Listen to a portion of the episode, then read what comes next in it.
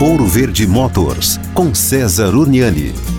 Bom, e aqui eu quero repercutir com vocês algumas colisões traseiras que acontecem, né, por aquelas passagens de cobrança automática pelas praças de pedágio. A velocidade ali é 40 km por hora e às vezes as pessoas excedem o limite de velocidade ou andam muito colada no carro à frente. Aquele carro pode parar por qualquer motivo, a tag não funcionou e aí ele põe o pé no freio e tá feita a colisão para quem excedeu a velocidade ou tá muito colado no carro da frente. Algumas praças de pedágio estão aí pensando em colocar um né, que gera multa para quem passar acima dos 40 km por hora. No interior de São Paulo já tem uma ou outra praça que está multando, né? Então fiquem atentos aí para evitar esse tipo de acidente, porque algumas medidas que vão doer no bolso podem acontecer exatamente nessas passagens de cobrança automática pelas praças de pedágio.